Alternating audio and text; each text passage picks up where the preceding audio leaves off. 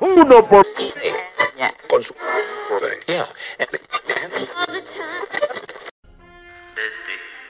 Y le voy a dar en la cara marica. Meine deutsche Jugend, nach einem Jahr kann ich euch hier wieder begrüßen. We're not acting clearly. We're not talking clearly. We've got problems. Estaba como un guerrillero más que ha sido un guerrillero muerto en combate, mientras que era un simple campesino. Bienvenidos a UT Podcast.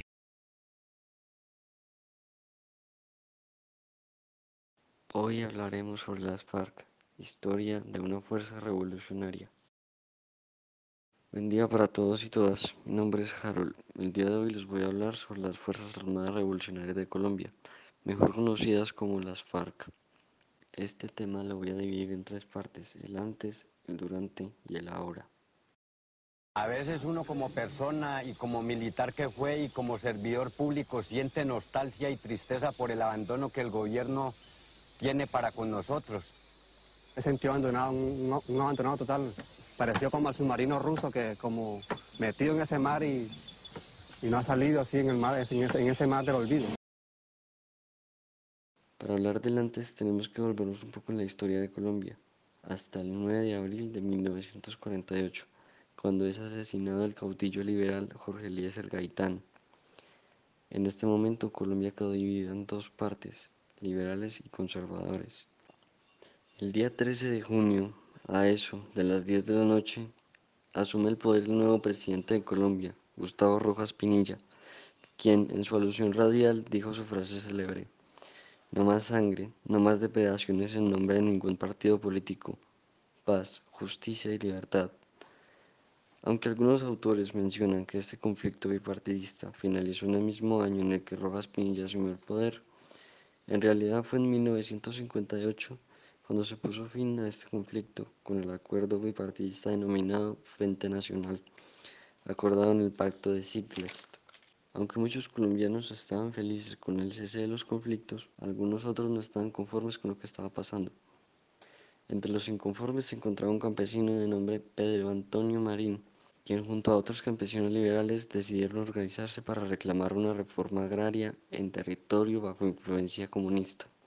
En 1964, el Estado ordenó un ataque para retomar esos territorios, pero 50 campesinos, comandados por Manuel Marulanda Vélez, ahora conocido como Tiro Fijo, lograron sobrevivir al ataque y con esto formaron las Fuerzas Armadas Revolucionarias de Colombia, asumiendo como fecha fundacional el 27 de mayo de 1964.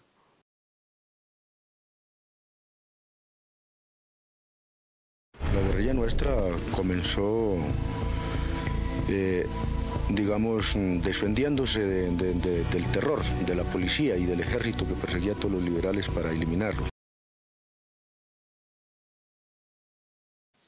Hasta la década de 1980, las FARC crecieron de una manera relativamente lenta, además de que sufrieron una pérdida de dos antiguos comandantes de las FARC. Estos formaron una guerrilla aparte llamada el Comando Ricardo Franco Frente Sur, cual unos años después se disolvió. En los años 80, las FARC rechazaron toda la relación con el narcotráfico, pero con el pasar del tiempo terminaron aceptándolo y establecieron gradualmente el cobro de impuestos a productores y narcotraficantes. Esto como fuente de financiación y todo mediante el método conocido como gramaje. El primer intento de acuerdo de paz ocurrió en 1984, donde se estableció un alto al fuego como parte de los acuerdos firmados. Las FARC formaron una unión patriótica conocida como UP para liderar el movimiento político. Pero esto fracasó. Pero esto fracasó por las violaciones del cese al fuego por ambas partes, además de la violencia política de sectores de extrema derecha. Las FARC no solamente tuvieron problemas con el gobierno colombiano, sino también con algunos narcotraficantes, con los cuales intentaron establecer contactos, pero debido a secuestros de familiares y amigos de los mismos por parte de insurgentes, todo esto fracasó. En 1987 el EPL, las FARC y el ELN se constituyeron en la Coordinadora Guerrillera Simón Bolívar. en la cual buscaban coordinar tanto las acciones armadas como las negociaciones de paz, pero esto fracasó. El 9 de diciembre de 1990, el ejército desarrolló un ataque coordinado sobre el principal campamento de las FARC y de los pasados diálogos de paz, con el argumento de que esta medida se tomó por el incumplimiento de las FARC a los acuerdos pactados. En ese mismo año muere el jefe guerrillero Luis Alberto Morales Jaimes, conocido con el alias de Jacobos Arenas. Este murió por un infarto mientras se encontraba dando un discurso de arenga a los guerrilleros para insistir en un diálogo de paz con el electo presidente César Gaviria. En los años 1996 a 1998, las FARC propinaron al ejército colombiano una serie de golpes, y todo esto para demostrar que habían cambiado la clásica guerra de guerrillas por la guerra de conquista y la guerra de movimientos. Y todo esto le resultó en un gran número de policías secuestrados. Un nuevo intento de tratado de paz se efectuó en 1998 con el recién elegido presidente Andrés Pastrana Arango. Estas negociaciones duraron cuatro años, pero al final no concluyeron en nada. Todo esto por una serie de sucesos, como lo fue la famosa silla vacía, además del secuestro del senador Jorge Getchem. En 2002, con la llegada de Álvaro Uribe Vélez a la presidencia y su implementación del PAL Patriota, que consistía en recuperar las zonas urbanas y las vías de comunicación contra la influencia ejercida por los grupos ilegales, implicó la intensificación del combate frente a las FARC. Sin embargo, surgieron algunas gestiones políticas en pro de la realización de un acuerdo humanitario, o mejor conocido como intercambio de prisioneros. Básicamente, si el gobierno liberaba a todos sus guerrilleros presos, ellos liberarían a 44 secuestrados. El primero de marzo del 2008, las FARC sufren uno de los más duros golpes a toda su historia. La muerte de Luis Edgar Devia Silva, alias Raúl Reyes. Esto ocurrió durante un bombardeo por parte de la Fuerza Pública de Colombia, pero desencadenó una crisis diplomática entre Colombia, Ecuador y Venezuela. El 26 de marzo del 2008 muere Manuel Valolanda, alias Tiro Fijo, fundador y jefe de las FARC, el 2 de julio del 2008 se llevó a cabo la Operación Jaque, en la cual se lograron rescatar 15 secuestrados y capturar a dos jefes del grupo. Una serie de sucesos ocurrieron en muy poco tiempo, como la muerte de alias Monojojo y en la Operación Sodoma, la muerte de León Sáenz Vargas, alias Alfonso Cano, y más pérdidas para los dos bandos. En el 2012 se inició un nuevo intento de tratado de paz, esta vez a cargo del presidente Juan Manuel Santos. Entre estas negociaciones se acordó un alto al fuego, el cual fue roto por las FARC en el año 2015, apenas un año después de haberlo acordado. Después de cuatro años de negociaciones, el 23 de junio del 2016, las FARC y el gobierno de Colombia firmaron el último de seis puntos, con el cual se daría fin a 52 años de conflictos. El 24 de agosto, algunos meses después, se firmó el acuerdo definitivo, con el cual ambas partes ordenaron el cese al fuego a partir del 29 de agosto.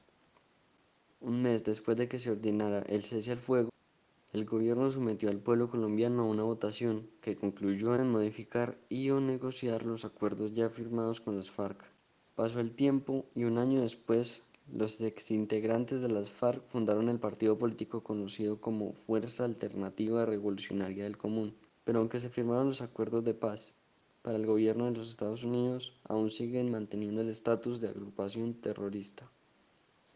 Por otro lado, como producto del acuerdo de paz, se creó la Jurisdicción Especial para la Paz, JEP, que investiga y sanciona los delitos más grandes del conflicto armado. El incumplimiento por parte del gobierno a la promesa de apoyar el desarrollo rural es otro factor importante, el cual impulsa a los milicianos a retomar las armas. Incluso, a día de hoy se estima que más o menos 3.000 milicianos han regresado a la lucha armada. Pero el gobierno simplemente se lava las manos diciendo que estos problemas tomarán décadas de resolverlo, debido a la magnitud del daño. El optimismo generado por el acuerdo de paz firmado por Santos se ha desvanecido en agricultores y campesinos que temen nuevamente por sus vidas. Uno de estos agricultores es Andrés Chica, quien dijo, lo que nos vendió fue un sueño.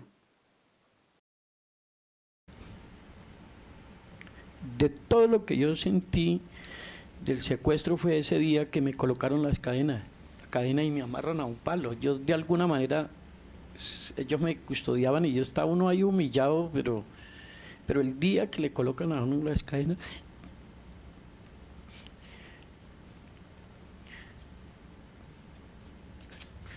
uno no hace sino llorar.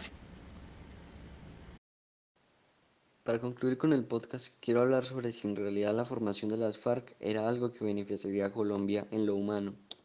Y en realidad eso era lo que se tenía pensado cuando se creó este grupo, ayudar a las personas que están sufriendo por el gobierno, aquellas personas que no consiguieron regresar a sus tierras, que no podían desarrollarse humanamente en un territorio sin violencia, en el que pudiesen estar tranquilos, sin miedo a morir por conflictos. Pero después de un tiempo las FARC se convirtieron en eso que querían destruir fuerzas que imponían el terror, privaban de la libertad, desalojaban personas, robaban territorios, entre otras aberraciones que podían cometer. Muchos ex secuestrados aseguraban como a medida de que pasaba el tiempo iban perdiendo lo que los hacía humanos, la cordura, los sueños, las esperanzas, la razón. Pero ahora, con el Tratado de Paz, se espera un verdadero cese a tantos años de violencia en Colombia que por fin la gente se pueda despertar tranquila en el campo, que no sientan temor y puedan tener una vida digna. A ser para mí hablarles sobre este tema tan controversial, porque Colombia pasó por durante 52 largos años. Mi nombre es Harold y aquí me despido. Hasta luego.